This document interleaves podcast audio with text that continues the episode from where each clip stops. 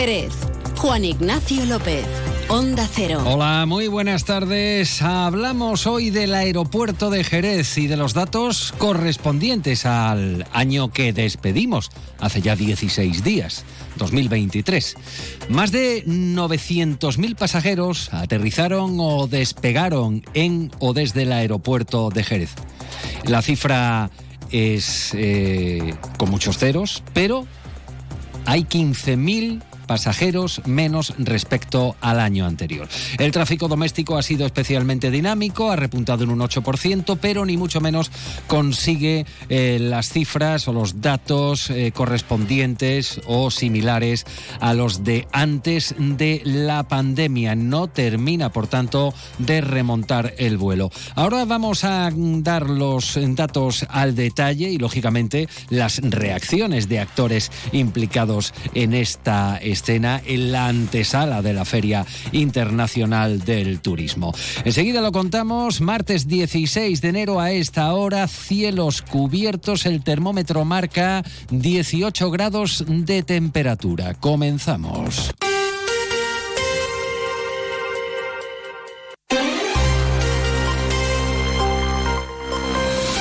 Y lo hacemos eh, refiriéndoles a algunos de los asuntos de interés de esta jornada de martes 16.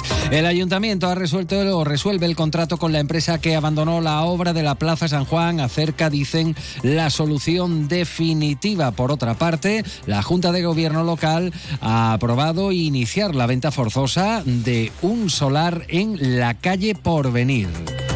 El PSOE y los vecinos de la Plaza Venus hablan de chapuza en las obras que allí se acometen. Aseguran desde el PSOE que el gobierno del Partido Popular ha modificado el proyecto de reurbanización sin contar con la opinión de los vecinos.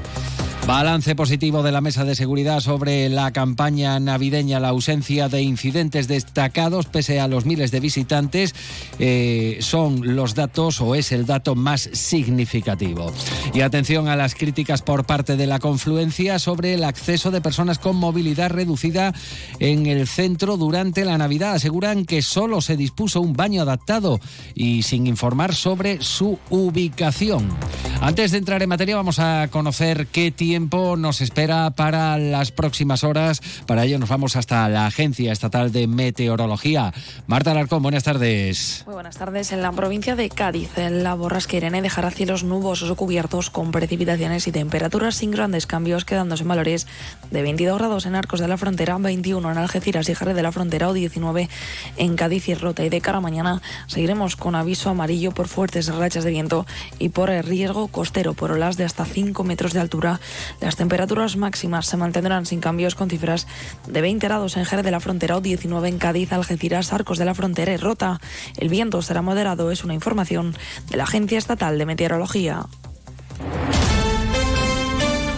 Una de la tarde y 38 minutos, lo dicho, conocemos los datos de 2023 de la actividad en el aeropuerto de Jerez, que no termina de remontar los datos respecto a los que había antes de la pandemia. Las instalaciones de La Parra registraron 904 904.000 pasajeros durante el pasado ejercicio. Esto supone una media diaria eh, cercana a los 2.500 usuarios, pero un 20% de descenso con respecto al año anterior. El grueso de los pasajeros viajó en conexiones comerciales, 567.720 eh, lo hicieron con destino u origen en alguna ciudad española, mientras que el resto, eh, cerca de 330.000, optaron por vuelos con el extranjero. Desde AENA destacan especialmente el comportamiento del mercado doméstico que creció en algo más del 8% en comparación con el año anterior. Un registro que nos coloca a niveles muy parecidos a los de 2022. El motor de tráfico durante el pasado año ha sido el tráfico nacional, que ha crecido crecido un 8,1%. Sin embargo, las conexiones internacionales aportaron un 37% de nuestra actividad y ahí se ha notado cierta ralentización debido a la pérdida de fuelle del mercado alemán relacionada con la coyuntura económica de ese país. Desde AENA seguimos trabajando intensamente en la recuperación del tráfico aéreo, por un lado con las herramientas de las que disponemos como gestores aeroportuarios, incluyendo las bonificaciones tarifarias, los casos de negocios sobre rutas potenciales, el contacto continuo con las aerolíneas o la asistencia a ferias internacionales de referencia. Era la voz de Iván Rodríguez, el director del aeropuerto de Jerez, y surge la pregunta pregunta. Si Jerez y la provincia de Cádiz, en su conjunto, suponen uno de los destinos turísticos que gozan de mayor preferencia y va en alza, lo estamos viendo, ¿por qué las comunicaciones tanto por vía aérea como por ferrocarril no satisfacen la demanda bien por pocas conexiones, bien por precios? Enseguida vamos a escuchar al sector turístico, pero antes le hemos preguntado a la alcaldesa María José García Pelayo. La regidora se ha mostrado contundente. Señala directamente al Gobierno central como responsable de que no se atiendan las necesidades de esta infraestructura esencial para la entrada a la provincia de Cádiz por vía aérea. Por ejemplo, la ampliación de la pista de rodadura. Yo que creo que el aeropuerto eh, necesita de una decisión clara y contundente por parte del Gobierno de España. Tiene que decir claramente si quiere un aeropuerto en Jerez o no lo quiere. Y si lo quiere, que sea un aeropuerto competitivo. Lo que no podemos es tener un aeropuerto de tercera en una ciudad de primera. Lo que no vale es que hagan un plan director que está recientemente aprobado y que te digan que el aeropuerto de Jerez puede llegar a millones de viajeros, de usuarios, pero que tiene un problema y es que la pista no se amplía, pero que no nos amplíen la pista. La alcaldesa señala que sí se aplican inversiones para otros aeropuertos, como el de Sevilla o el de Málaga, pero no para el de Jerez. Exige la mandataria una estrategia por parte de AENA con planificación, con permanencia, aparte de los esfuerzos municipales para atraer vuelos puntuales y en determinadas épocas. Necesito ampliar la pista para que puedan despegar vuelos transoceánicos, pero no la amplío porque es que resulta que usted no tiene pasajero, ver si no tengo pasajero porque usted no apuesta por este aeropuerto. Entonces, que apuesten de una vez por todas que Jerez merece un aeropuerto de primera porque somos una ciudad de primera.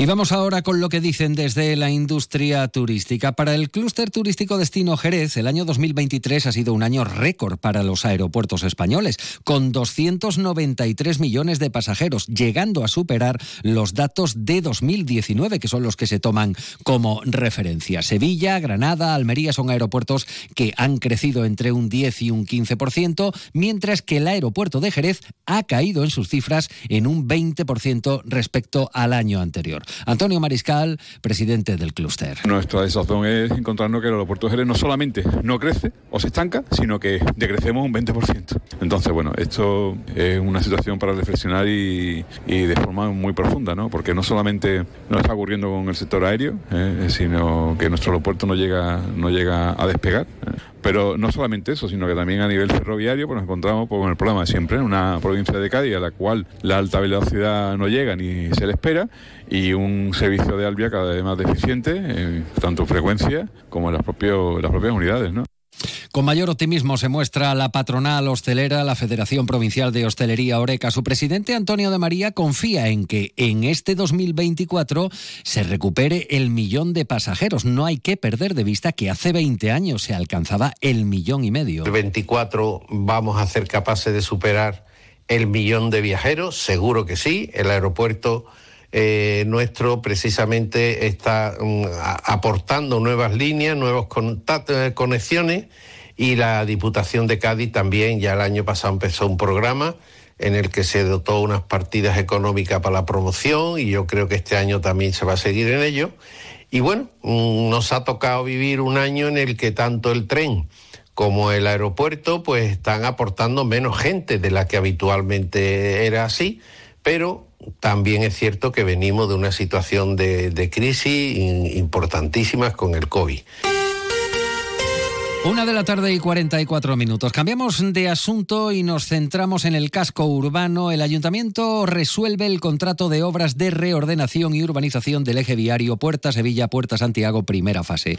Fue subvencionado con fondos europeos Next Generation y adjudicado en septiembre de 2022 a la empresa AFC Construcciones y Contratas. Con este acuerdo, subraya el teniente de alcaldesa de Centro Histórico, Agustín Muñoz, se avanza en dar una solución al problema de una obra que sufre los vecinos y ha pasado por muchas vicisitudes. Con esta resolución del contrato damos un paso más en eh, que esa obra que quedó que ha quedado inconclusa y que además ha provocado tanto daño a los vecinos se concluya porque también sabrán ustedes que, desde, desde, urbanismo y también eh, con, con servicios públicos eh, se llegó a un acuerdo con los vecinos para Cabe recordar que el pasado 1 de diciembre el ayuntamiento inició el expediente de resolución del contrato presentando a la empresa eh, una serie de alegaciones que finalmente han sido desestimadas a requerimiento del ayuntamiento. La empresa llevó a cabo eh, una actuación provisional en el tramo del entorno de Plaza San Juan para garantizar la seguridad y recuperar la accesibilidad en la zona. Una y 45 minutos de la tarde hablamos de una venta forzosa en pleno centro de Jerez. Se trata de un solar situado en la calle Porvenir 32 que está incluido en el registro municipal de solares y edificaciones ruinosas. Tiene un precio de salida de 48.084 euros y se trata de una parcela que tiene una superficie gráfica de 295 metros cuadrados en la que había un edificio que databa de finales del siglo XIX. En la actualidad, eso sí, la edificación edificación solo conserva las fachadas a calle Porvenir y Marimanta, por lo que se configura como solar. Igualmente está calificada con el grado de conservación arquitectónica según el catálogo histórico-artístico de Jerez, con conservación estricta de fachada.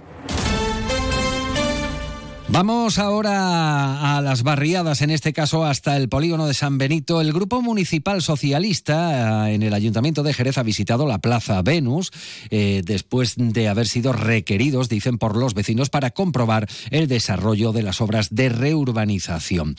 Hay que recordar que estas obras eh, se iniciaban o se fueron adjudicadas por un importe de casi 300.000 euros, todavía con el Ejecutivo Socialista en el el Ayuntamiento de Jerez. En este caso han sido José Antonio Díaz y otro Díaz, Dionisio Díaz, quienes han protagonizado una reunión con los vecinos eh, que han expresado eh, quejas por las malas formas, dicen, del gobierno.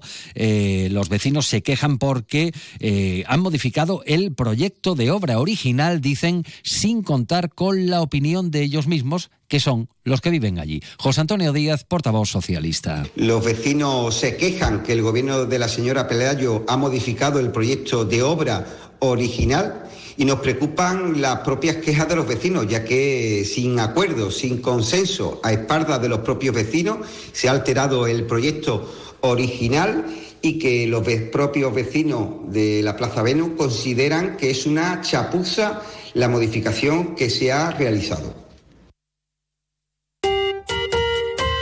Una y 47 minutos de la tarde, ya estamos a 16 de enero, pero seguimos hablando aún de la Navidad. En este caso, la Mesa Técnica de Seguridad que ha valorado positivamente el operativo puesto en marcha durante diciembre, abarcando la celebración de las zambombas, las campanadas y las distintas cabalgatas. Desde el área de seguridad destacan la ausencia de incidentes destacados en estas fechas, donde han llegado miles de visitantes en los distintos eventos algo que subrayan, pone de manifiesto el esfuerzo de los cuerpos de seguridad que han formado parte del operativo. Esto es la Policía Local, la Policía Autonómica adscrita a la Junta de Andalucía, la Policía Nacional, la Guardia Civil, así como Protección Civil, bomberos y servicios sanitarios. En cuanto a actuaciones policiales, se han realizado 636 test que han dado como resultado 29 positivos. Han sido controladas 280 furgonetas, realizado 180 servicios humanitarios y recuperados